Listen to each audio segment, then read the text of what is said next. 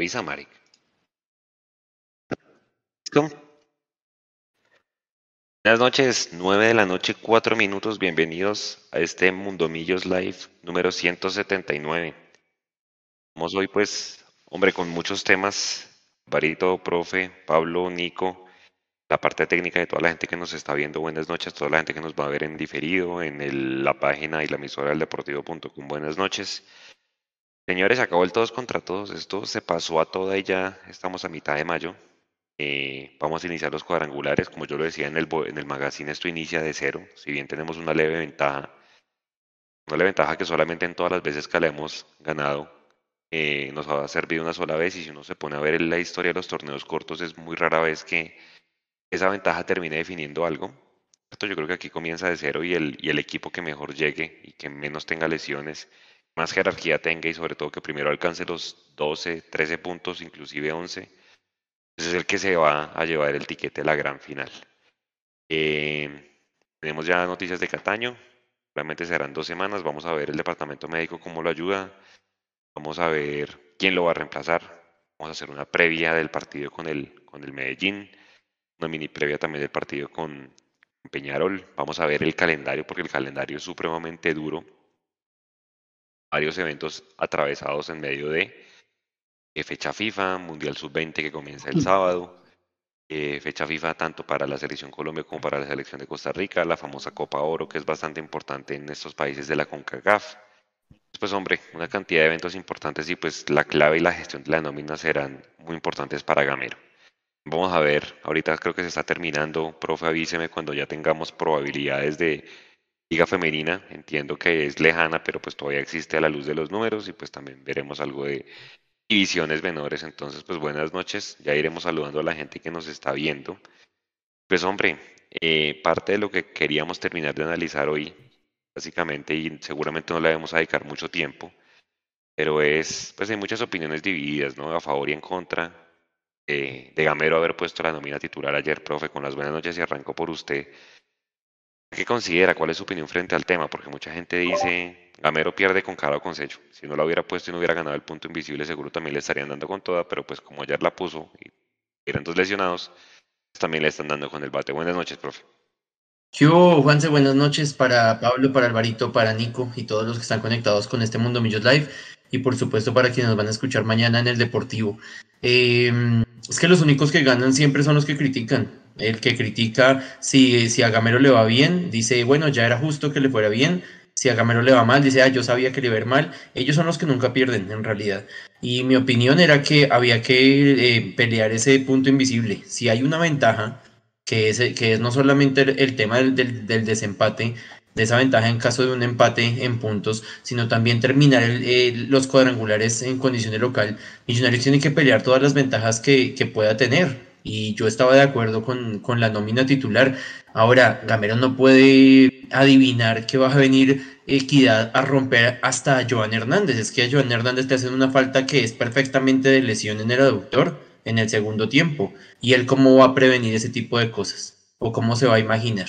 Entonces, eh, también le leía un hilo muy, muy acertado que, que, es, que publicó Alvarito justamente en su Twitter hoy y también otras personas que hablaban sobre el tema. el de la culpa es Cataño, es un balón que no tiene riesgo, que no hay que llegar a matarse al, a la lateral, ahí al pie de Alexis García, y él es el que comete la imprudencia de ir a, chocar con toda y pues tampoco Gamero le, le, dio la orden que fuera a matarse por ese balón como si fuera el último, el último balón y estuviéramos perdiendo 1-0 y necesitáramos el empate para, para asegurar el punto invisible. Entonces creo que Gamero es el que menos tiene culpa en esto. Y bueno, ya dejar de llorar sobre la leche derramada. Y tengo confianza en que eh, eh, Cataño hasta para eso es, es, es sabio y para, hasta para eso es mañoso. Y seguramente su recuperación va a ser mucho más rápida y esperemos que solamente se pierda primero y Peñarol y ya, ya lo tengamos al menos en el banco para la segunda fecha de cuadrangulares. Con las buenas noches, ya analizamos bastante el partido ayer, pero si hay algo que le dejan, concluye usted para bien, ¿no? De pronto el buen desempeño de Juanito Moreno mientras reemplazó a Montero, el nivel de la defensa, pero ¿qué le dejó usted ese 0-0 pálido con, con Equidad de ayer? Pues muy parecido a lo que hablábamos ayer y a lo que el profe está diciendo, yo me, sigo uniendo a la idea de que fue un partido estratégico o táctico que se jugó como, con, eh, como en trámite y lamentablemente pues las, eh, las lesiones, eh, tocando ese mismo tema, pues son, son cosas que no se pueden, que digamos que no se pueden predecir, ¿no? y, son, y es parte de este fútbol, de este deporte que, que puede haber roces, que es contacto y que se pueden lesionar, eso es cierto. Que uno quisiera que esto pasara en la segunda, en la segunda fecha del torneo, pues sí, mejor que cuando van a empezar los cuadrangulares. Pero pienso, y lo hablábamos ayer, pienso que tenemos equipo y muestra de eso lo que usted me está preguntando, de Juanito y de los que han entrado para hacer parte de este equipo y de este complemento del equipo, me parece que eso también nos debería dar tranquilidad porque, y lo he dicho muchas veces, si algo ha tenido este, este gamero eh, en el 2023 es equipo, banca, oportunidades, eh, cambios y recambios. Entonces, eh, y jugadores con la versatilidad, por ejemplo, de Arias, que le ha ido muy bien de lateral, con la versatilidad como la de ayer, por ejemplo, de Maca, que, que es el volante de primera línea, que lo ha hecho también durante toda su carrera.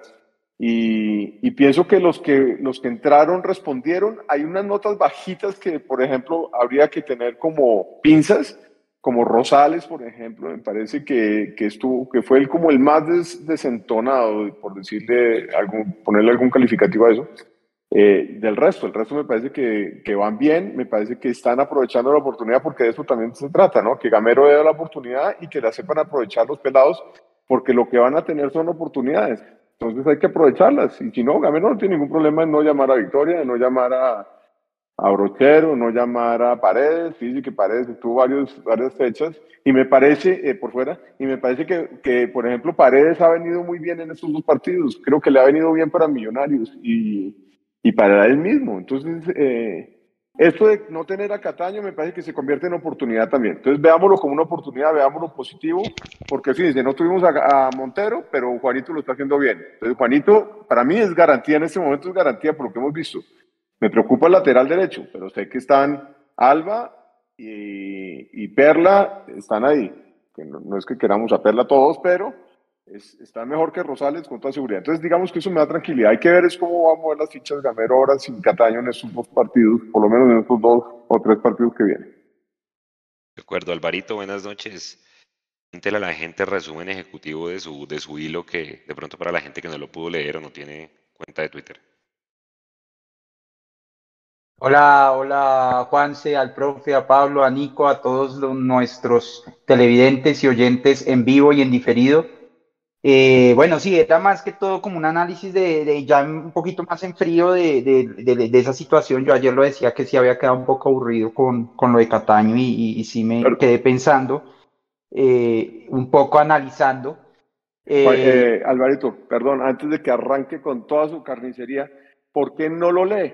Me parecería che, si puede leerlo, porque yo, por ejemplo, no lo leí y no sé cuántos que nos están de pronto tienen la curiosidad de saber, o si es muy largo, pues tranquilo. no, pero bueno, perdón. Es, un poquito largo, pero no, les, cuento en general. Lo que, lo que, digamos, me causó más curiosidad, por decirlo así, o me llamó más la atención es la, la inquina, la mala leche con la que algunos hinchas asumieron la situación. Porque decían, es que Gamero es muy bruto, es algo obvio que tocaba eh, guardar los titulares ayer. Y yo no lo vi, o sea, para mí no era obvio. Eh, y para mucha gente que yo estoy viendo en Twitter, viendo en grupos y eso, para mucha gente no era obvio. Cuando una decisión no es obvia, pues por lo menos, digamos, cabe el margen de, de, de, tomar, de tener que tomar una decisión y tener que arriesgar. Entonces yo, yo más o menos que, digo en el trino, más o menos, que, que, a la final la pregunta no es si estuvo bien o mal haber, haber puesto la titular ayer. La pregunta debería ser, ¿qué riesgo hubiera tomado? ¿Qué riesgo era mejor? Porque al final siempre había un riesgo. Entonces, devolvámonos un poquito y, recuerden que tuvimos una para larga antes del partido en Uruguay contra el Peñarol.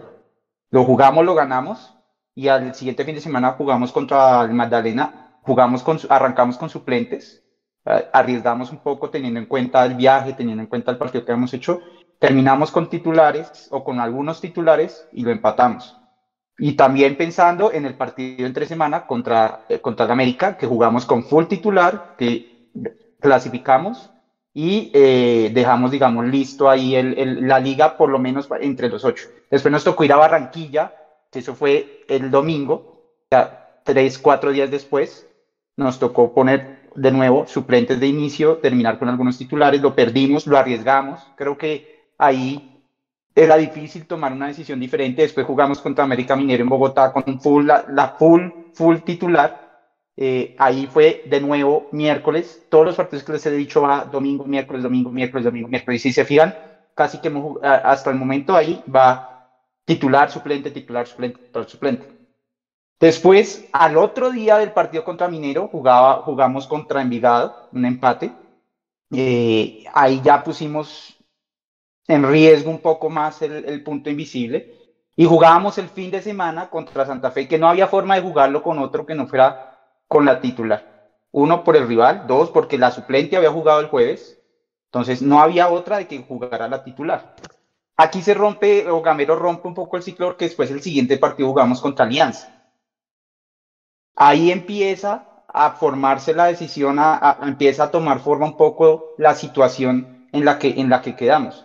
Contra Alianza, ¿qué debíamos hacer? ¿Jugar con los suplentes, ya que la titular había jugado el, el fin de semana? ¿O jugar con la titular para tratar de, de, seguir peleando con el punto invisible, teniendo en cuenta, uno, que Alianza en ese momento estaba, a, si no estoy mal, estaba a 3 a 4 puntos. Si nos ganaba, quedaba un punto. Dos, eh, Nacional jugaba el otro día con Santa Fe y también estaba ahí cerca. De hecho, ganó y quedó ahí cerca. Entonces, ahí tocaba tomar una decisión. ¿Qué, riesgo tomar? ¿Arriesgamos el punto invisible? ¿Arriesgamos poner la titular? Gamero escogió poner la titular, jugó titular domingo, jugó titular miércoles, seguía el partido en, en, en Tunja el sábado. De nuevo, ¿qué arriesgamos? El punto invisible, poner la titular por tercer partido seguido como no había pasado en todo el semestre prácticamente, y de pronto arriesgarnos a una lesión muscular. Gamero decidió ir con suplentes. Eh, afortunadamente le salió el, resultado de Nacional, porque si Nacional hubiera ganado, hoy no tendríamos el punto invisible en esa fecha. Eh, y bueno, quedaba el último partido. Eh, de nuevo, la decisión, poner los titulares de nuevo y los suplentes dejarlos 10 días descansando, arriesgar el punto invisible. O sea, a lo que hoy es, no era una decisión obvia ni fácil. Yo entiendo que haya personas que prefieran haber, prefirieron o preferirían haber arriesgado el punto invisible porque creen que de pronto no es tan valioso como tener la, nómina completa. Pero también es cierto que pues un golpe, una lesión de un golpe le puede pasar en un entrenamiento, le puede pasar en cualquier partido. Entonces, eh, el, Trino tenía como, o Lilo tenía como, como intención, como ilustrar eso, de que no era una cuestión de, ah, obvio, pongamos los titulares hoy, o póngalos en, con, con el chico y hoy no ponga los, los titulares. No era algo obvio, era una decisión que había que tomar que tenían que arriesgar por algún lado y Gamero, que para eso le pagan y que tiene seguramente muchos más elementos de juicio que nosotros, pues decidió arriesgar y, en parte pues logró el punto invisible. Lastimosamente, pues eh, está el tema de Cataño que esperamos y, y como dijo el profe, estoy de acuerdo, yo siento por sus declaraciones de ayer eh, yo lo siento como muy confiado de que va a volver y la verdad tengo una sensación, un pálpito, ojalá sea cierto de que inclusive el martes de pronto al menos de suplente puede estar. Vamos a ver, ojalá, ojalá y, sobre todo pues el departamento médico nos colabore allí. Profe y Nico, si cuando pueda pongas el calendario porque el calendario viene bastante apretado. Mes de mayo que si usted me pregunta, eh, casi que en 15 días ya vamos a saber nuestra suerte cómo va este, este semestre. Yo me atrevería a decir, profe, que, que, en este mes y medio que queda casi que Millonarios se juega el semestre. No quiere decir que en el semestre, en esta primera parte no haya hecho nada, no por el contrario que pues, son los partidos cruciales, ¿no? Arrancamos de visitante frente al Independiente Medellín.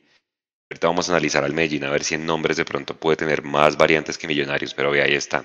Está el, el el calendario para la gente que no nos, ven, que no nos ve y que nos escucha solamente en audio. Nico está mostrando un calendario donde muestra la fecha del cuadrangular el sábado 20 de mayo visitando al Medellín. Inmediatamente el martes vamos de locales contra el Peñarol. Luego seguramente por temas de descanso y de fair play. Nos pondrán también el sábado frente al chico de local. Luego vamos en el doblete. Para mí ese doblete, profe, ida y vuelta. Siempre usted sabe que en un cuadrangular uno siempre queda, visita uno y después lo recibe. O al contrario, lo recibe, después va y lo visita. Es con el América. Con el América vamos a jugar el 31 de mayo en Cali y venimos a jugar acá el 3 de junio de local. Luego junio vamos a jugar contra la América Mineiro el 6. Visitamos Tunja el 10 de junio.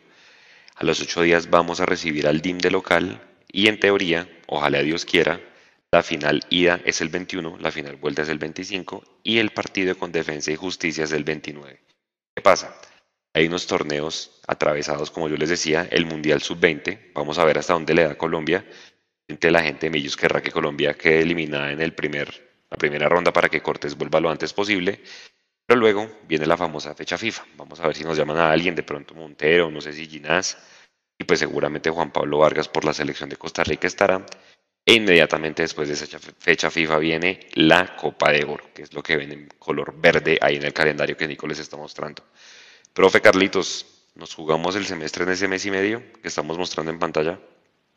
Pues imagínese, como si no. Lo que sabe que es lo, que yo siento con este, con este calendario y con lo que estamos viviendo, lo que pasa es que nosotros no estamos acostumbrados o no estábamos acostumbrados a fase de grupos en Sudamericana. Pero este calendario que estamos viendo hoy, yo lo siento como una mezcla entre 2012 y 2017. En 2012 no estamos jugando fase final de Sudamérica, eh, perdón, no fase de pues grupos. Son muy buenos, son muy buenos ejemplos, profe, son esperanzadores. Sí, sí, permítame, permítame, Pablo, permítame. Lo que pasa es que el tema es que no es fase final, es fase de grupos eh, de Sudamericana, eh, pero se siente ese aire de 2012 cuando la gente decía, nos va a tocar elegir o uno o el otro porque no nos va a dar para, para, para los dos, a pesar que el profe Hernández decía, yo le apuesto a ambos y obviamente el profe Gamero, pues creo que ningún técnico va a decir, va a decir lo contrario. ¿Y por qué 2017? Por lo que usted mencionó de esa última semana, ese último partido de mayo y el primer partido de junio. Porque esa llave de América, primero visitante y luego local, es como esa llave de, de América que jugamos de playoffs en 2017 y que fue con, el penal atajado de, de, Viconis, el gol de McAllister, el penal que se, que se comió Iron del Valle en Bogotá. Entonces es como una mezcla de esa importancia y habrá que ver qué pasa de, eh, también con cómo se juegan los intereses y cómo se va a jugar también con las intenciones de acuerdo a los puntajes que se hagan en ese momento. Porque si recordamos, por ejemplo, cuando Millos le ganó a Tolima 3-0 en, en 2012, al día siguiente era el partido contra Tigre. Y si hubiéramos eliminado a Tigre y hubiéramos pasado a la final, entonces ahí vamos, ¿qué, qué equipo le hubiera parado el profe, eh, el profe Hernán Torres al, al pasto en ese fin de semana? Y todo se jugaba de esa manera. Cuando, se, cuando Tigre nos elimina, el profe dice, bueno, ahora sí toda la carne en el asador y todo el desgaste completo para tratar de enfrentar ese calendario tan complicado que teníamos. Eh, y con el tema de la fase de grupos, bueno, para que se hagan una idea los que nos están escuchando y, no están viendo la imagen que, les compartimos hace un rato en pantalla, la fase de grupos del Mundial Sub-20 termina el primero de enero. Si Colombia llegase a quedar eliminado, el primero de, junio, perdón, el primero de junio. Si Colombia llegase a quedar eliminado, ah, no, mentiras, el 27. Los octavos de final arrancan el 28. Eso es a toda, eso es a toda. Claro, entonces si, si a Colombia le va mal, que es lo que muchos queremos, y que, que, que Oscar Cortés sea goleador de la, de, de, la fase de grupos, pero que a Colombia le eliminen, el eh, Oscar Cortés podría llegar para el partido contra América de visitante. Más o menos para que se hagan una idea. Si Colombia pasa a octavos de final, pero no pasa a cuartos, llegaría para el partido con, no, no creo que le alcance para el partido contra América de local. Eh, pero ahí estaría como más o menos bailando el tema de Oscar Cortés, pero nomás él llega y ya seguramente para la fecha del, del, 7, del 7 de junio, no, del 14 de junio, se puede ir Álvaro Montero, se puede ir, o se va a ir más bien eh, Juan Pablo Vargas, es posible que, Andrés Llenas también se vaya por el tema de la fecha FIFA. Entonces vamos a tener cualquier cantidad de vicisitudes y vamos a ver el profe Gamero también cómo se va a parar en la raya en caso de que le ganemos a Peñarol, que es lo que todos esperamos el martes, saquemos un buen resultado en Brasil y tenga que pelearse todo en Argentina y vamos a ver el profe Gamero cómo se va a parar en la raya y va a decir, hermano, estoy, estoy, me estoy peleando una estrella y me estoy peleando una clasificación en torneo internacional y que tanto le permitan o no eh, no prestar a los jugadores y que eso no incurra en toda la, sanción mediática que se movió con el tema de Oscar Cortés, por ejemplo, para ahorita la convocatoria a estos amistosos que hubo eh, antes de que, de que arranque el Mundial el, el, este sábado. Cinco partidos en dos semanas. Yo le decía, para mí mayo va a ser determinante porque es que en mayo vamos a jugar uno, dos, tres, vamos a jugar cuatro partidos de los seis el cuadrangular. Su análisis del tema de calendario. Pues yo le voy a decir algo. Lo que pasa es que a veces se nos olvidan las sensaciones, pero para eso está el profe, también para, para recordarnos y los que tenemos mala memoria, me, uno a esa lista, pues eh, es hace cuánto no estábamos en este tema. Y este tema, lo que, lo que estaba oyendo el profesor, me parece que lo hemos sabido manejar bien y que de hecho tan lo hemos sabido manejar bien que hemos ganado torneo. Entonces, eh, me parece que esa es la experiencia, esa es la huella que queda y que no, no nos debería traer el problema. Y también vuelvo a repetir, y he sido bastante repetitivo con el tema, siento que tenemos equipo para esto.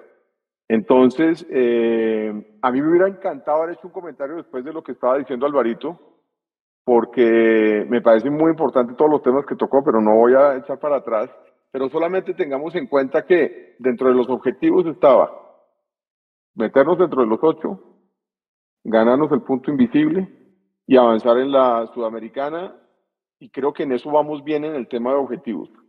Los resultados, hacía mucho tiempo que Millonarios no llegaba a cuadrangulares solamente habiendo perdido dos partidos y habiendo empatado tres y el resto los ganó. O sea, creo que en temas de resultados, y a eso también pongámosle objetivos eh, que se han chequeado, pues vamos bien. Ahora, el tema de las decisiones, pues precisamente por haber tomado buenas decisiones es que hemos logrado lo que hemos logrado. Entonces yo no pondría en duda nada de las decisiones que está tomando Gamero, porque además nos está dejando callados a los que tuvimos algún momento dudas. Y el tema era lo del momento, que claramente un momento de esto de tener dos, dos torneos andando al mismo tiempo y en instancias definitivas, por lo menos en lo del tema de liga, pero también en el tema de clasificarnos en la Sudamericana, porque acuérdense que solamente clasifica uno. Pues yo pienso que esto ya estuvo en el escritorio hace rato, de los directivos y del, y, y del cuerpo técnico de millonarios, y lo de las fechas FIFA, y lo de los jugadores que posiblemente se van. O sea que esto tampoco es que estén hoy se estén enterando esta semana que todo eso va a ser así. Yo pienso que esto ya está muy planeado. Por eso creo que tenemos el equipo base y el equipo titular y el equipo eh, base, me refiero a los que vienen en cantera. Me parece que está todo el mundo mentalizado de que va a tocar ponerse el overall remangarse la camisa, ponerse el cuchillo en los dientes y, y, y, comernos lo que venga por delante, ¿no? Sobre todo. No sé. Dígalo. Yo no sé, Alvarito, y pues Pablo,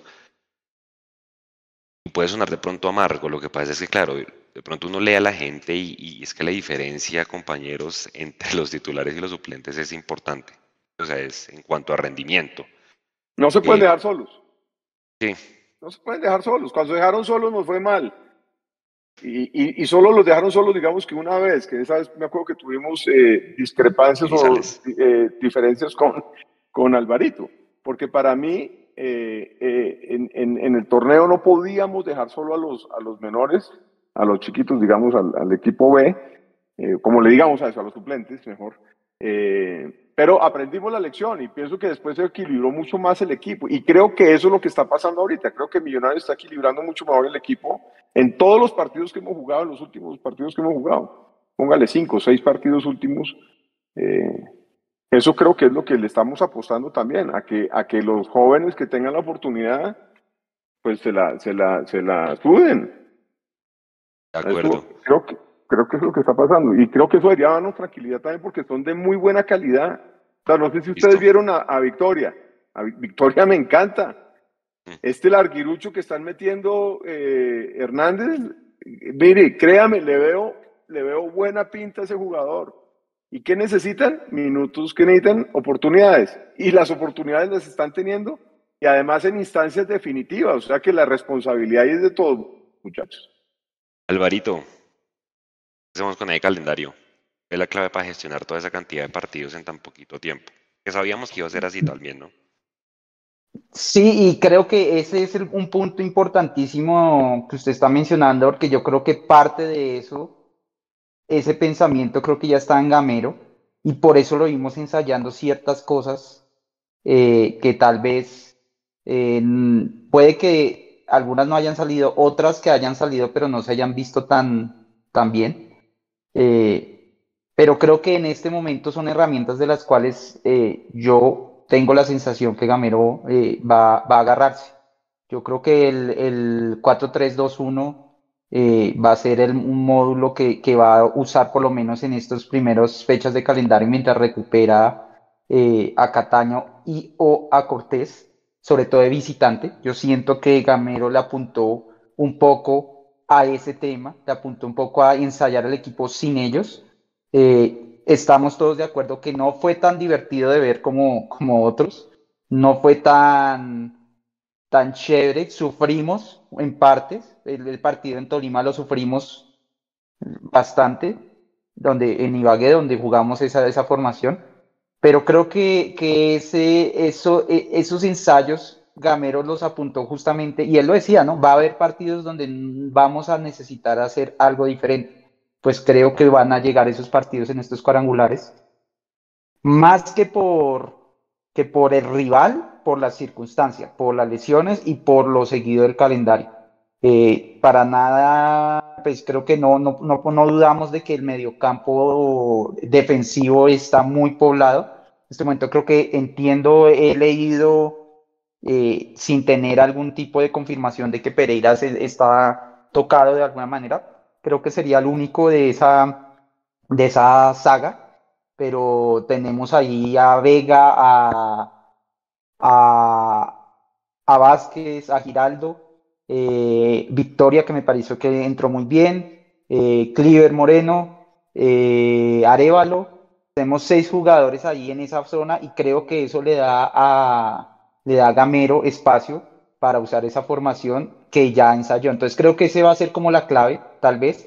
Va a ser, y, y, y lo digo la verdad con pesar, porque me siento que soy un poquito romántico en cuanto a que me gusta ver el equipo atacando y me gusta ver el equipo eh, buscando los partidos, pero siento que vamos a mermarle un poco a eso, sobre todo de visita. Siento, y en estos primeros partidos, siento que ante, la ausencia, ante las ausencias nos toca buscarlo como no nos gusta buscarlo. Pero si eso nos permite traernos los puntos, pues bienvenido. Pero van a ser partidos donde de pronto algunos eh, están esperando para criticar, eh, otros estaremos un poquito, pues pucha, como, como, como asustados de ver algo tan diferente eh, y que al final el resultado es lo que nos dirá si vale la pena o no, pero no veo otra forma de encararlo. Yo no veo la verdad el equipo jugando igual, saliendo a atacar con el 4-2-3-1 en, en Medellín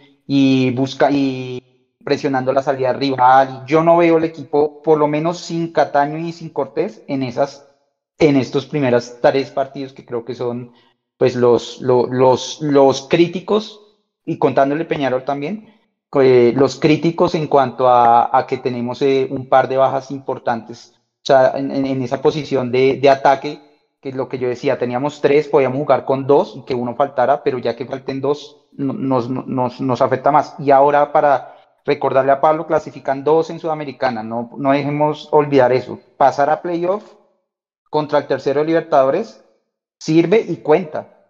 O sea, ah, eso nos permite irnos a jugar en una llave. Pero para clasificar dos tienen que pasar el repechaje el que quede segundo. O sea, digamos que tiene etiquete directo, pero es como el Mundial.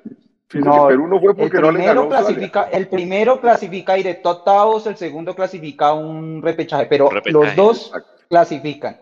Porque si vamos a pensar de que el segundo, a mí la verdad, si llega un punto, por ejemplo, contra el América Mineiro, donde tenemos que escoger entre tener de pelear el primero o el segundo lugar en, Sudamericana o eh, pelear la liga para ir a la final, a mí deme el segundo cupo de el, puesto de Sudamericana y vamos por la final de liga.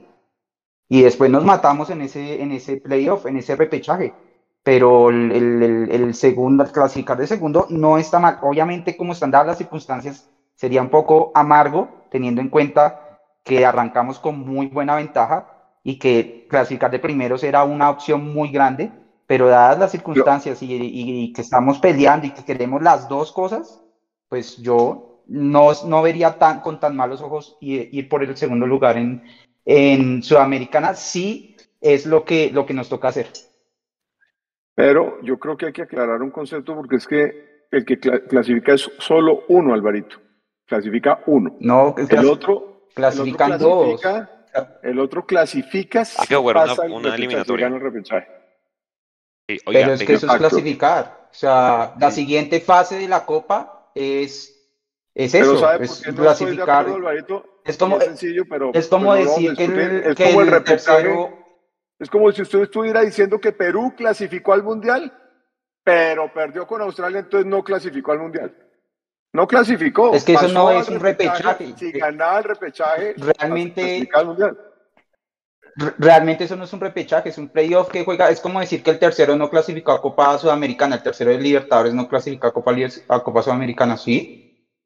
Clasificó a jugar unos 16 avos, por decirlo así.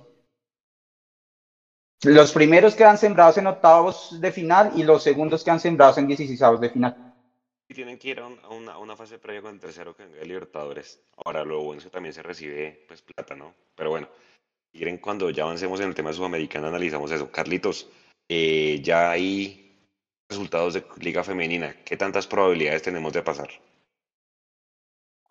Pues mire, hay tantas, hay, solamente necesitamos que se den cuatro resultados, nada más. Además de que Millonarios gane. Eh, la, importancia de la fecha de hoy era que se dieran el, último resultado que estábamos esperando ahorita que terminó hace, hace cinco minutos, que Santa Fe le ganara a Cortuluá. No, perdón, ya no se llama Cortuluá, es Jumbo Industriales. Y Santa Fe ganó con un penal. Eh, en, como en minuto 70 marcó el penal. Jumbo estuvo encima todo el tiempo del resto del partido y no logró empatar. Y eso fue lo que, eso es lo único que nos mantiene con vida, porque necesitábamos que Equidad empatara o perdiera y ganó 6-0. Esa Equidad ya nos quitó ese último cupo. Eh, no sé si Nico de pronto nos puede poner ahí la tabla, pero más o menos para que se hagan una idea, para en la fecha de hoy, toda la fecha que se jugó hoy, necesitábamos de cinco resultados que se dieran. Que Cali le ganara a Chico, que Bucaramanga le ganara a Equidad, que eh, el Medellín le ganara a Junior y Junior ganó y nos pasó en la tabla, que Nacional le ganara a Huila y empataron, y Santa Fe fue el único que hizo la tarea ganándole a Cortuluá. Entonces, ¿Qué pasa? Para la última fecha sí va a jugar Llaneros, que es el otro equipo que está eh, empatado en puntos con Jumbo. Entonces, hay tres, hay tres partidos que no importan de la fecha que se va a jugar el martes entrante, va a ser la fecha del, próximo martes, se va a jugar todas las 3 de la tarde. Tolima va a jugar contra Cali, Medellín contra Nacional y América contra Equidad. Esos partidos ya no importan porque ya Millonarios no, no puede alcanzar a Equidad. Solamente queda un cupo. Millo solamente puede aspirar a empatar al octavo y pasarlo por diferencia de gol. Entonces. ¿Quién hay que ganar, ganar, y estar pendiente de qué resultados, profe? Tiene. Eh, hay, un, hay un juego entre Chico y Junior. Ese juego, en ese juego no puede haber ganador. Entre Chico y Junior tiene que haber sí o sí. Pero, profe, ¿contra quién juega Millos? Para Millonarios juega contra Real Santander en el estadio Villa Concha, en pie de cuesta. Y obviamente fuera de discusión, pues Millonarios tiene que hacer su tarea, al igual que lo hizo ayer en techo, y ganar. Y ojalá ganar por la mayor cantidad de puntos que se pueda. Pero además de eso, tiene que haber un empate sí o sí contra, contra en, Chico Junior. No puede ganar ninguno de los dos porque cualquier victoria, digamos que puede ganar Chico siempre y cuando no nos pase en diferencia de goles, que es, es un riesgo latente. Y si Junior gana, ya Junior con, el, con la victoria de hoy quedó por encima de Millonarios. Pues ahí sí o sí que haya empate. Y si gana Chico, que gane por la, por la mínima diferencia y que Millonarios hagan muchos goles. En Huila Pereira tiene que ganar Pereira. Eso es factible porque, porque Huila está ahí pegado a Millonarios y Pereira está arriba. Pereira lo podría ganar. El, el realmente complicado es Bucaramanga Jumbo. Porque Bucaramanga es un equipo flojo. Sí, va a jugar de local, pero tiene que ganarle a Jumbo. Si Jumbo empata, se, se le quita toda la posibilidad a Millonarios. Y como si fuera poco, además de todo lo que ya les he dicho, Santa Fe le tiene que ganar a Llaneros en, en techo. Santa Fe jugar contra Llaneros el, el, por el tema de Conmebol y que Millonarios no puede prestar el campín por lo que jugará contra Peñarol. Santa Fe Llaneros en techo tiene que ganarle. Santa Fe le tiene que ganar Llaneros, que también es un resultado muy factible. Los resultados fáciles son que Pereira le gane a Huila de visitante, que Santa Fe le gane a Llaneros de local. El difícil es que Bucaramanga le gane a Jumbo eh, que es el, el, conocido, el, más también conocido como Cortuluá, y que Millonarios gane. Entonces, que Millos gane y que se den cuatro resultados para tratar de empatar al octavo con 22 puntos y comenzar a jugar con la diferencia de gol. Escucha, complicado panorama, pero bueno, esto es fútbol. Vamos a ver qué, puede pasar. Yo me acuerdo que Mucha calculadora, profe, le vi ahí en esa clase de matemáticas. Mientras, mientras ustedes estaban ahí en el debate con Alvarito, saqué la calculadora rápido y ya, ya le saqué todas las cuentas. Ya está lista. Diga, antes de, ir, antes de ir con el siguiente tema, voy a saludar rápidamente a la gente. Dice en Santiago Rojas, buenas noches, saludos desde Miami. Paola García, saludos desde New Jersey. Ernesto Castel, buenas noches, saludos desde la Ciudad del Sol. Juan David Sierra, el equipo eliminado ya, el equipo femenino ya está eliminado. Dicen por acá Roberto Rodríguez que un repechaje no es una clasificación, qué pena, pero así no es, dice él. Eh, dice aquí Camilo Cueto que el segundo efectivamente va a una ronda previa a los, a los octavos. Dice que Angelos Trading, acá en finales se debe jugar con los de experiencia. Aquí no es para dar minutos a nadie, deben ir los que son. De acuerdo, aquí es un tema de jerarquía. Eh, dice Carlos González Camero, lo bueno del calendario es que DIM y América primero de visita. Ah, bueno, ese es un tema importante. El DIM también juega Copa Libertadores, entonces seguramente en algún momento le va a tocar decidir. Y es que el panorama del DIM es importantísimo porque ellos están terceros en el grupo de la Copa. Es casi que esta semana que viene también se juegan su última chance la puede esperar al segundo lugar o si no les va a tocar luchar por cupo de Sudamericana. Eh, dice Carmen Sapienzo Murcia, buenas noches Mundomillos. Dice Nixon López, en estas fechas deberían jugar Guerra, Beckham y Quiñones. Van a ser cruciales en estas fechas y seguramente Paredes también la va a romper. Mucha gente, más de 100 personas hasta ahora conectadas. Pablo, eh, para mí, yo viendo los números esta tarde del Medellín, yo siento que el Medellín es el rival a vencer en el cuadrangular. ¿Por qué? Porque es el que mejor llega con aire en la camiseta, viene en una curva ascendente y tiene muchas variantes. Párele bolas, Alvarito y, y profe, a lo siguiente. Jugadores referentes del Medellín, Diver Cambindo, goleador del equipo, tiene ocho goles. Edwin Cetré, el extremo, ¿se acuerdan? Que era del Junior, es un extremo bastante, bastante rápido. Ni que hablar de Luciano Pons, eh, un delantero, el delantero argentino, el máximo goleador en la Libertadores con cuatro y en la Liga lleva tres. Andrés Ibargüen, el extremo, estaba en el Tolima, uno de los máximos asistidores del equipo y pues tiene dos jugadores que reparten muy bien la pelota en la media cancha. Daniel Torres, el ex Santa Fe, y Andrés Ricaurte, que también es un tipo que lo tildan muchas veces de pecho frío, pero que el tipo en cualquiera que tenga pues mete un pase entre líneas y puede dejar mano a mano a cualquier delantero. Y pues finalizar el ex Millonarios, Andrés Cadavid, el líder de esa defensa. Es un equipo con altas variantes, pero Millonarios en esa plaza últimamente Pablo ha ido muy bien. Tu análisis deportivo independiente Medellín. Bueno, me parece un rival demasiado difícil. Eh, ya hemos jugado final también con el Medellín y fue sufridísima, eh, y si no hagan memoria. Eh, y, me parece que Cambindo le enseñó a bailar a Ginás, entonces esperamos que Ginás, si lo sacan a bailar esta vez, no se caiga por lo menos, ni pise a Cambindo, sino que logre seguir en el nivel en el que está. T3 de esos escurridizos, pero es de los que también se puede caer, entonces T3 como que tiene muchos antibajos. Eh, Pons muy fino, pero Pons es más o menos como Haaland. Si a Pons no le llega la bola, va a ser muy difícil que Pons sea peligroso en el área. Entonces, eso me parece que con el mediocampo que tenemos, tenemos que ser muy sólidos ahí. Y Warwen, por ejemplo, es de todos esos jugadores el que más eh, peligroso me parece, porque Warwen eh, es es bastante escurridizo, es malicioso, es mañoso también. Entonces me parece que esa, eh, digamos que ese cuarteto que acabo de mencionar son como los jugadores a tener en cuenta. Eh, y pienso que sí, Cadavid, la fuerza aérea de ese equipo es Cadavid, que nos metió un gol, ¿se acuerdan? Eh, impresionante de cabeza, que no podemos creer lo que nos hubieran metido ese gol tan, tan, tan, tan desatinado para nuestra defensa pero después le hemos vuelto ese marcador. Y yo pienso que contra Medellín siempre son cerrados esos partidos, a veces por ahí hay, le metimos tres en algún momento, me acuerdo, hace no mucho tampoco, entonces eh, Pues es, es, un, es un equipo duro, es la verdad. Y que también está, está mirando eh, sus dos torneos, porque de todas maneras tiene Libertadores, pero tiene la posibilidad de, si queda eliminado, de quedar con la posibilidad de hacer Sudamericana. Entonces va a estar, va a estar con esa preocupación de, también de derrotar eh, jugadores y, y, sacar buenos resultados. Eso es lo que veo de este Medellín todopoderoso, o perdón, poderoso solamente. Le metieron, Alvarito, le metieron al presidente de Medellín una multa de 34 millones de pesos, una multa grandísima por unas declaraciones que dio. Ahorita salió un boletín de la de mayor y le metieron una demanda, una demanda, una sanción durísima. Eh, el rival a vencer es el Medellín, por acá en el chat mucha gente dice que es el América. Lo que pasa es que el América le lesionó el español, que venía muy bien. Pues, obviamente tienen jugadores desequilibrantes como Carlos Darwin, que para mí es uno de los mejores jugadores de la liga, y Ramos, pero no vienen enchufados. El América creo que no llega tan, tan bien. ¿Cuál es su rival a vencer, Alvarito? Eh, uf, está difícil. Ambos, me parece que Medellín y Cali, sin, sin menospreciar Chico, Medellín y América, ambos tienen unos méritos, pero si me, si me regala un minuto para saciar mi afán de rigurosidad, estoy viendo el manual de clubes de la Copa Sudamericana 2023, el cual tiene tres fases. Fase preliminar, que no jugamos, porque clasificamos directamente a la fase de grupos. Es el, que jugaron los dos equipos colombianos, ¿cierto? El que le ganó. Exactamente. Exactamente. Eh, fase de grupos y la tercera fase es la fase final. Y la fase final tiene una, la primera subfase que se llama Playoff de octavos de final.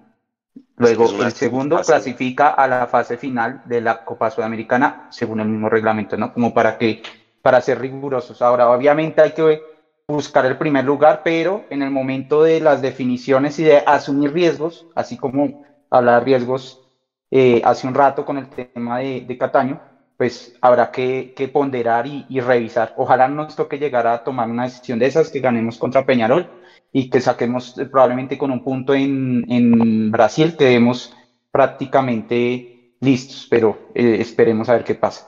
Y bueno, Medellín y América es un tema y el Medellín, pues por lo que juega con, juega también Copa Libertadores, eh, eso le, merma un poco, pero siento que tiene más nómina que el América, más completa.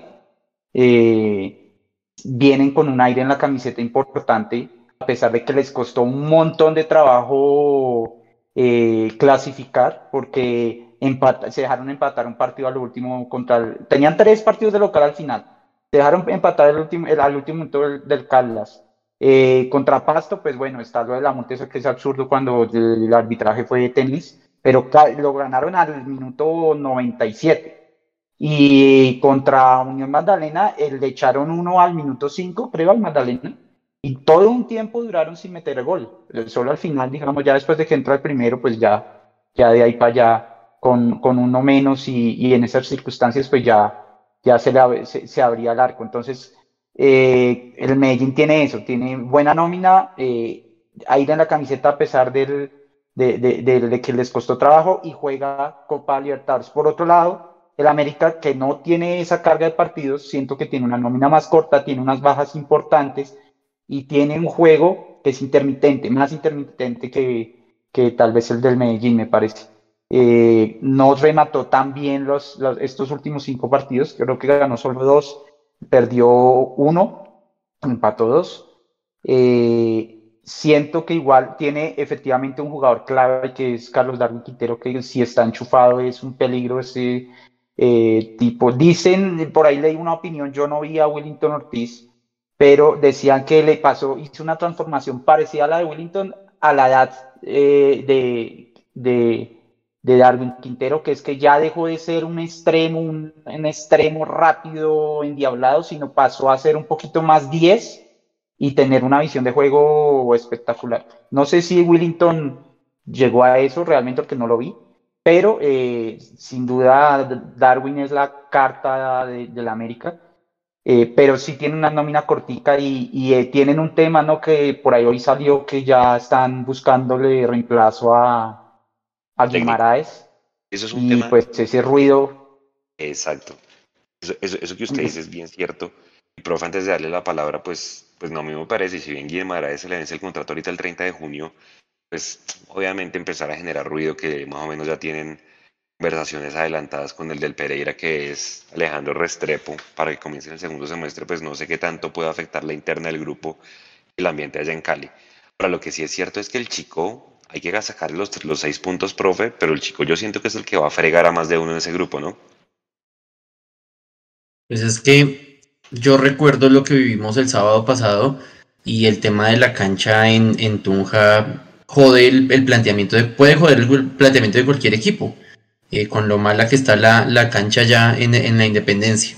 Yo lo decía ayer y fue como mi conclusión cuando vi ese sorteo eh, gracioso al que ya estamos acostumbrados cuando Nacional clasifica y es ganar los nueve puntos en Bogotá y ganar en Tunja y listo. Con 12 puntos estamos adentro. Yo, las cuentas son sencillas. Hacer respetar la casa y ganar en, ganar en Tunja. Es, lo, sencillo.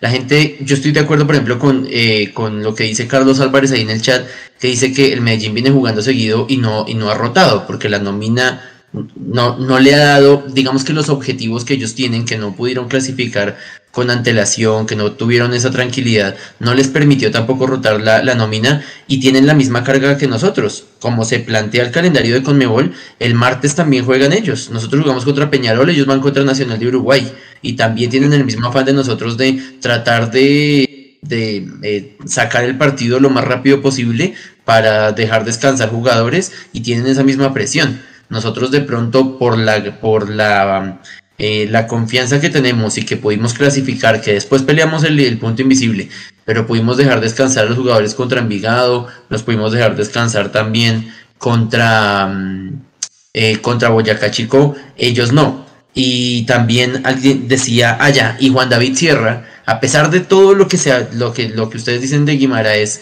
que también vamos a ver qué tanto desestabiliza al América. Yo estoy de acuerdo con los que dicen que el rival a vencer es América. Y Juan David Sierra dice la ventaja que tiene América, que hay que ser justos, también la tiene Chico, es que ellos no tienen competencia internacional y el calendario de ellos es más benévolo y les permite a ellos descansar más, eh, pensarse más los trayectos, Millonarios y Medellín tienen que estar viajando todo el tiempo y por, la, por el fútbol que mostró la América, porque recordemos que ese 4-3 fue bien complicado acá en el Campín, por el fútbol que muestra América y por las variables más allá de todo el, el, tema de, de, su técnico y de su posible salida, eh, el, para mí el rival sí es América, el rival a vencer es América y la piedra en el zapato que va a ser Chico, pues vamos a ver cuánto le, le aguanta. Porque yo, yo pensaba que el Chico no se iba a ganar en Tunja, porque íbamos con la suplencia y porque Chico durante muchas fechas fue líder y me sorprendió que el equipo no se vio tan fuerte como estaba, entonces de pronto los pulmones no le aguanten y vamos a ver si el equipo tiene la misma gasolina que tiene Eduardo Pimentel para subirle de manera absurda la boletería que vale 40 mil en fase, de, en fase de todos contra todos y mágicamente subió de 40 mil a 90 mil la, tribuna de Oriental, ahí para que la gente se haga una idea. Ojalá lo que pasó en Tunja sirva de experiencia para que organicen mejor la logística porque es un tema durísimo. Mucha gente se queda por fuera y yo no me imagino si hubo récord de asistencia en Tunja ahorita con la suplencia, yo no me imagino en finales, profe, eso va a ser una locura. Seguramente pues eh, vamos a ver en qué termina, creo que con, con Chico. Pero imagínense, pero de, pronto no va a ser tan caótico el tema de la logística porque si van a cobrar 90 mil por Oriental y van a cobrar 120 mil pesos por ese tricitico de, de, Occidental, 120 mil pesos por, esa, por esos escalones de cemento es, eh, eh, y 40 mil por la lateral, eso es lo que le van a cobrar a la ¿Ustedes están hablando del estadio de Tunja en ese punto? Sí, señor. Bueno, pues les voy a sacar de una duda que es pues lo que yo creo, ¿no? Y es, Pimentel dijo, vea, van a venir los hinchas del América, van a venir los hinchas del Medellín y van a venir los hinchas de Millonarios, vamos a duplicar la, la, boletería, punto. Tipo se va a hacer una plática bien importante porque si algo le pasó a, los chicos que le tocó un grupo muy bravo, entonces taquilla la van a tener toda, toda la van a tener. Fíjense lo que pasó en el, partido pasado, hubo gente que no pudo entrar al partido y tenía boleto. Entonces yo ah, pienso que le van a subir, le van a subir el, el, precio por la hinchada visitante tan impresionante que van a tener en los tres partidos allá en, en Tunja. Y lo otro que les iba a hacer una pregunta, ¿ustedes creen que el equipo que va a jugar con presión, con mayor presión en Millonarios? Uy, esa es una buena pregunta. Obviamente como no terminó de primero, no calgo todos contra todos, es el que mayor tiempo efectivo juego, no es el de mayor remates en los palos, todos esos victorias morales que hemos criticado tanto, de pronto la presión se puede bajar un poco, pero pues para nadie es un secreto que, es la quinta clasificación en línea a cuadrangulares, Entonces la gente no sé si está o con la presión muy alta o, con la expectativa o, más bien ya en otros casos ya dice es que siempre pasa lo mismo que en el todos contra todos, la sacamos del estadio y en finales nos caemos siento que está como bien dividido el tema. Lo importante es que eso no se puede replicar en el murmullo del camping. Yo lo otro que pienso es que cuando no, cuando no, Millonarios en cuadrangulares, cuando no, está bajo presión. Obviamente Millonarios es un equipo que está obligado a ganar prácticamente, a estar, por lo menos, llegar a la final. ¿No? O se lo vamos a dejar a Nacional todo. O todo se lo vamos a dejar a Nacional. Ah, no, yo pienso que si jugamos con presión otra vez, pero otra vez. O sea, siempre es, es lo mismo. Y, y, hágale. Para cerrar, les voy a preguntar a cada uno cuál es su reemplazo, o sea, opción A y opción B. Les voy a preguntar opción A y opción B del reemplazo de Daniel Cataño. Bueno, y de, bueno, de Cortés uno esperaría que ya es Beckham, pero si no, si quieren arriesgarse a decir reemplazo de Cortés por la otra banda, bienvenido. Alvarito, arranco por usted. Reemplazo de Cataño, opción A y opción B.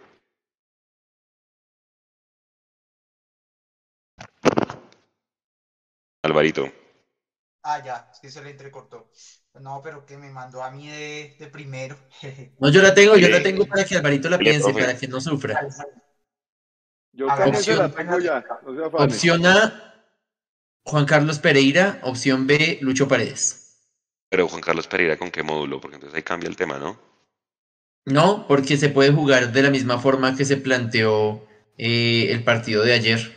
Se puede jugar con un 4-2-2-2 como jugábamos en el 2012. O sea, Juan Carlos Pereira como de... es, que la, embarrada fue que también se lesionara ayer eh, Luis Carlos. Luis Carlos, porque, porque Luis, Carlos por la derecha lo hace muy bien y podría ser un buen reemplazo.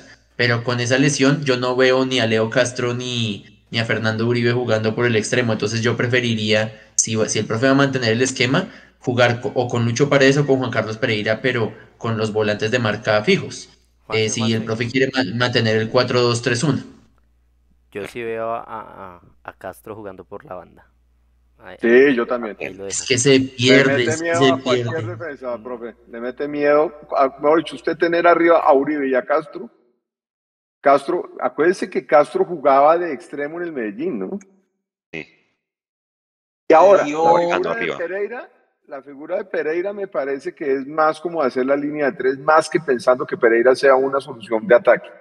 No lo veo tan de ataque a Pereira. Pensaría que es Paredes primero para mí. Pero esto son opiniones, o sea, totalmente respetable lo que te digo el profe. Pero digamos que si Ruiz se llegara a recuperar, para mí sería la opción uno, pero como está jodido, lo más seguro es que ponga a Paredes o a Castro y no sé en qué orden.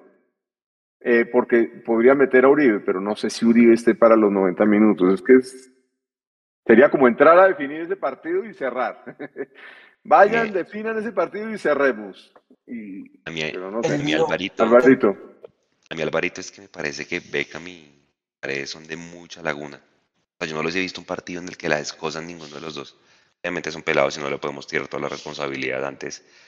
Son los que van a responder, pero ¿qué cree?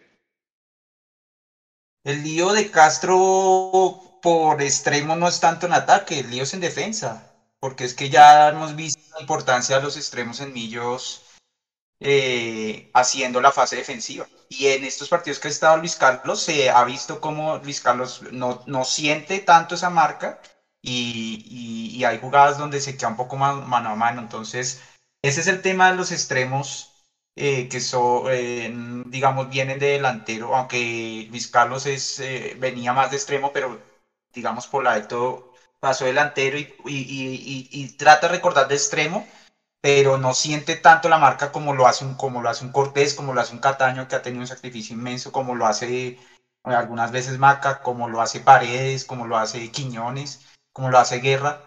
Entonces, para mí el lío de visitante de poner a eh, Castro de extremo no me suena mucho por eso. Eh, yo tengo esa sensación, si, si Gamero hace otra cosa, intenta otra cosa y morimos intentando una cosa diferente a lo que va a decir, pues, pues ni modo. pero yo tengo la sensación de que vamos a ir a hacer un esquema muy, muy, no lo, quiero decirlo defensivo, pero sí muy de tener muchos resguardos. Entonces, de un reemplazo, entendiendo que Pereira entiendo que no va y que Luis Carlos tampoco va, eh, creo que vamos a jugar, o creería que el reemplazo debería ser con, con tres, jugar con tres de marca, entonces estaría Vega, Giraldo y, y Vázquez. Eh, Maca por un extremo para, digamos, formar ahí una línea de 5 con el otro que pues que ahí es donde está lo difícil. Yo creería que el que más siente un poco, el que es más juicioso eh, marcando es Guerra. Yo probablemente iría con Guerra en Medellín. Estamos hablando del contexto de jugar en Medellín, sí, sí, de Medellín. el cuadrangular, ¿no?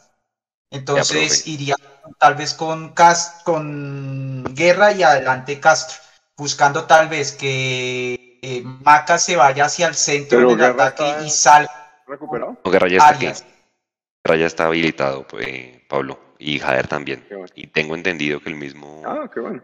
Manegas y, y, Bertel esperemos seguramente mañana la convocatoria. ¿Qué, tanto suben esos laterales del Medellín? ¿Qué tanto suben esos laterales del Medellín? No, son los extremos, los laterales casi no suben, los del Medellín. Son los extremos los que juegan porque Ricardo es el que los pone a, a, a, a repartir pelota. Eso me hace creer entonces que va a estar más, va a estar más planteado el, el, partido en el medio campo, más que pensar en extremos y eso. Ahora, mí no se puede olvidar de atacar, compadre. No podemos pensar que Castro va a estar solo arriba y adiós el amigo. Y no sé si Guerra, esos que están volviendo, ¿en qué nivel están volviendo? Es que, o sea, Guerra y Jader volviendo ya de una titulares. Sí. No estoy tan seguro. Y profe, lo que yo haría sería taparle la salida a Daniel Torres el primer pase y a Ricaurte, que son los ejes de ese equipo. Ya le voy a contar, profe, la formación que ganó la última vez en Medellín de Millos, visitando el Medellín, que fue en la semifinal de Copa. ¿Se acuerda que ganamos 2-0? Montero, Israel Alba, Juan Pablo Vargas, Andrés Ginas, Omar Bertel. Hasta ahí, pues solamente han cambiado Alba y Bertel seguramente no irá el, domingo, el sábado. Jugaron en la mitad de la cancha Juan Carlos Pereira y la Rivas, que es el doble 5. Macalister Silva como enganche, por derecha Andrés Gómez que se jugó un partidazo esa vez, y Daniel Ruiz arriba como delantero, Luis Carlos Ruiz. Entraron Daniel Cataño por Luis Carlos al 68, Diego Erazo por Macalister, Juan Camilo García por Daniel Ruiz y Jader Valencia por Andrés Gómez. Pues ¿Y los goles? los goles fueron de Andrés Gómez al 48 y de Luis Carlos Ruiz de cabeza al 17. Yo figura Andrés Gómez de ese partido porque hizo gol y asistencia. Eh, pues hombre. yo creo que la clave ahí está lo que usted menciona del, taponamiento en la mitad. No había pensado en jugar con tres de marca, teniendo en cuenta pues que ya pagaron sus, sus, respectivas sanciones Larry y Giraldo. Eh, y me gusta de pronto ese orden con, con Steven Vega, el que propone Alvarito. Pero yo también, o sea, mezclo la formación de Alvarito con lo que dice Pablo. Eh, recordemos el, partido de, de, Edgar Guerra en Barranquilla y que la tuvo y Edgar Guerra en, ataque puede que sea juicioso en, marca, pero si ya vamos a poner tres volantes de marca, no podemos em, eh, darle todo el peso a, Edgar Guerra, que no solamente viene sin ritmo, sino que también le cuesta un poco más y tiene menos decisión y tiene menos fuerza que un Beckham, por ejemplo. Yo veo más a Beckham en ese 4-3-2-1 yo veo más a Beckham acompañando a McAllister y porque se puede soltar para acompañar a Leo Castro, pero también puede retroceder para apoyar y tiene y Beckham es más veloz que Edgar Guerra. Yo en el, me gusta el esquema de Alvarito, pero yo, yo pondría a Beckham al lado de McAllister. De acuerdo. Ya, no me dado cuenta que Jader está disponible, me parece que Jader también puede ser una opción ahí, aunque le tocaría tal vez a Maca cambiar de punta, pero Jader me parece que lo puede hacer muy bien, me parece que, tiene buena marca y adelante sostiene el balón en esas jugadas, salidas rápidas, de pronto necesitamos un poco eso, sostener el balón para que salga esa línea de tres y pueda jugar, me parece que Jader puede ser una muy, muy buena opción. Jader generalmente lo usan mucho como para cerrar partidos, como para meterlo ahí, para taponar como en los segundos tiempos. Generalmente cuando entra, toca esperar a ver cómo llegan a este partido estos que estaban lesionados, ¿no? de acuerdo. Eh, eso es lo que creo. Lo otro es, les iba a preguntar, ¿ustedes creen que este partido contra Medellín se juega ya con un ojo en lo que va a pasar contra Peñarol 1 y contra el Chico 2? Seguro que sí, y es que ahí va mi pregunta ya como último tema de la noche, muchachos, y es, es ¿qué cambiarían ver en cuanto al equipo que va a jugar el sábado en el Atanasio y el martes en Bogotá? ¿Qué cambiarían? Para ir cerrando ya, si quiere. Es, que claro, sí, yo, yo que hablo harto, de una vez les digo, porque eso era lo que yo estaba pensando. Ya no tenemos partidos de ensayos, ya no tenemos partidos de que entonces vayan los pelados. Ya estos partidos todos son, eh, definen alguna cosa, todos los que estemos eh, jugando a partir de ahora. Entonces me parece que Millonarios va a tener que irse con el equipo que esté mejor después del hielo contra el Medellín, porque no nos podemos olvidar que prioridad, yo creería que prioridad número uno es Liga. Si se nos aparece la Sudamericana, esa es mi, esa es mi opinión. Si se nos aparece la Sudamericana, pues bienvenido y va a depender de lo que avancemos. Entonces ahí cobra importancia el partido contra Peñarol.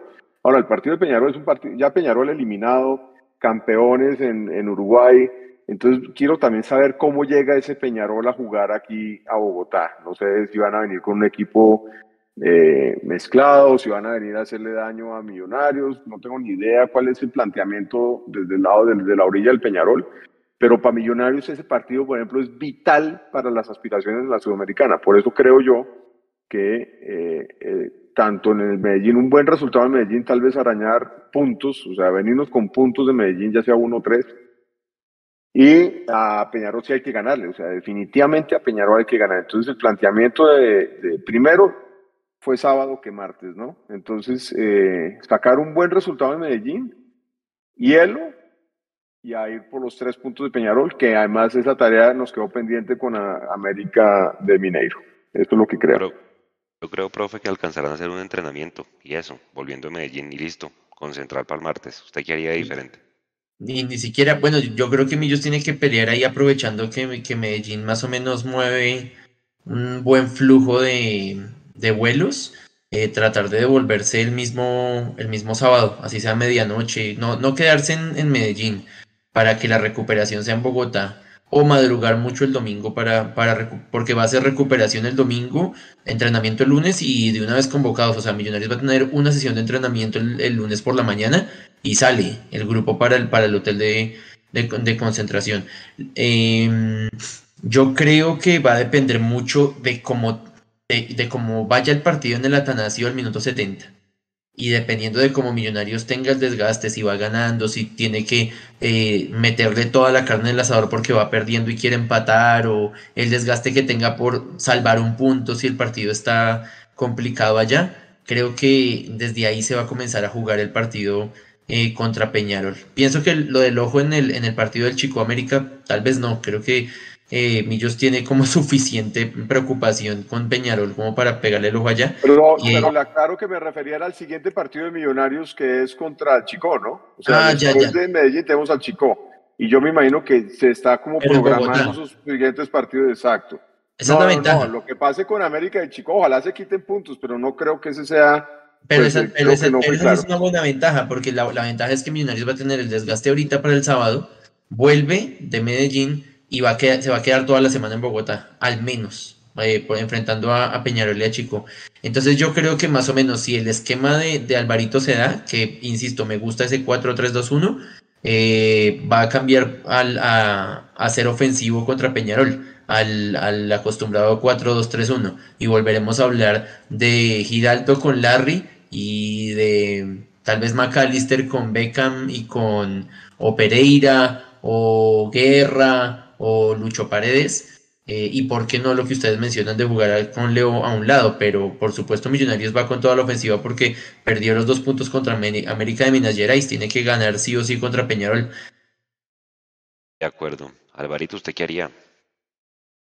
Sí, más o menos lo que dice el profe, seguro en Medellín el 4-3-2-1 pensaría tratando de buscar esa victoria o eh, traer el empate, pero ya en, Bogotá, en la altura, eh, un equipo que de pronto no está en tan buen nivel como pensábamos, hay que, hay que atacarlo más, mucho más, creo que ahí, ahí hay que volver a lo que conocemos, a, a las raíces, a lo que nos ha resultado el 4-3-2-1, seguramente habrá que ver si con qué jugadores, seguramente insisto, si está Jader puede dar una mano, si ya para esa época Juan Carlos, Juan, Luis Carlos Gómez está bien, dará, puede dar la mano por la otra banda, adelante Castro. Ruiz. Eh, eh, Luis Carlos Ruiz, qué pena, sí. Y, y, y ya, o sea, ese es, creo que es el camino, creo que es un camino muy, muy típico para mí, es ir a buscar con resguardos la victoria en, en Medellín,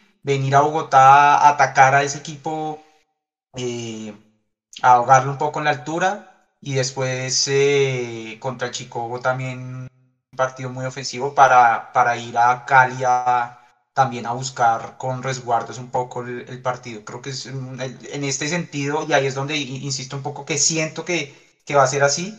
No va a ser el, lo de siempre que en todas las canchas luego buscábamos de frente peleando por arriba, sino más de jugar con táctica y estrategia. Eh, pues digo yo desafortunadamente para, para el gusto futbolístico, para el paladar, pero pues es lo que, lo que creo que se va a dar. Si se da otra cosa y, lo buscamos al frente con independiente de los jugadores y no sale, pues buenísimo. O sea, ahí sí sería de verdad para pa, para una campaña total y completamente memorable. Pero lo importante, sea lo que sea que se haga, es que logremos los resultados. En este punto, lo que yo decía ayer, eh, en, en, el todos contra todos cabía, el, el, el, había tiempo y cabía un poco más de romanticismo. Ya en este punto, pues, donde cada partido es, es vital, ya nos toca eh, meterle más, más inteligencia y menos, menos corazón. De acuerdo. Corazón Compañeros. Justo. 10 y 10 de la noche yo creo que ya recorrimos el calendario, analizamos el grupo, vimos el tema de las embajadoras, seguramente mañana publicaremos las divisiones menores cómo van a jugar. Viene un fin de semana festivo, pero seguramente el inicio de un camino importante para ver para qué estamos. Así es de sencillo, tanto en la liga como en la, en la Copa Sudamericana. Entonces compañeros, pues nos vemos el sábado seguramente finalizando el partido de Medellín, ojalá pues con tres puntos en la maleta, si no un empate que me parece que es un buen negocio contra este rival difícil para enfocarnos en lo que será la Copa Sudamericana. Esperen mañana pues la atención a medios. Mañana el equipo llegará al aeropuerto sobre el mediodía para viajar a Medellín. Entonces pues estaremos contándoles la lista de convocados finalmente quién la compone. Y hombre, pues todas las reacciones y entrevistas que logremos sacar. Alvarito, Pablo, profe, muchas gracias. Nico en la parte técnica y a toda la gente que nos escucha en diferido en el deportivo.com. Les mandamos un abrazo y nos vemos seguramente el fin de semana. Descansen y nos vemos. Chao. Chicos, gracias a todos. Un abrazo. Gracias muchachos, nos estamos hablando.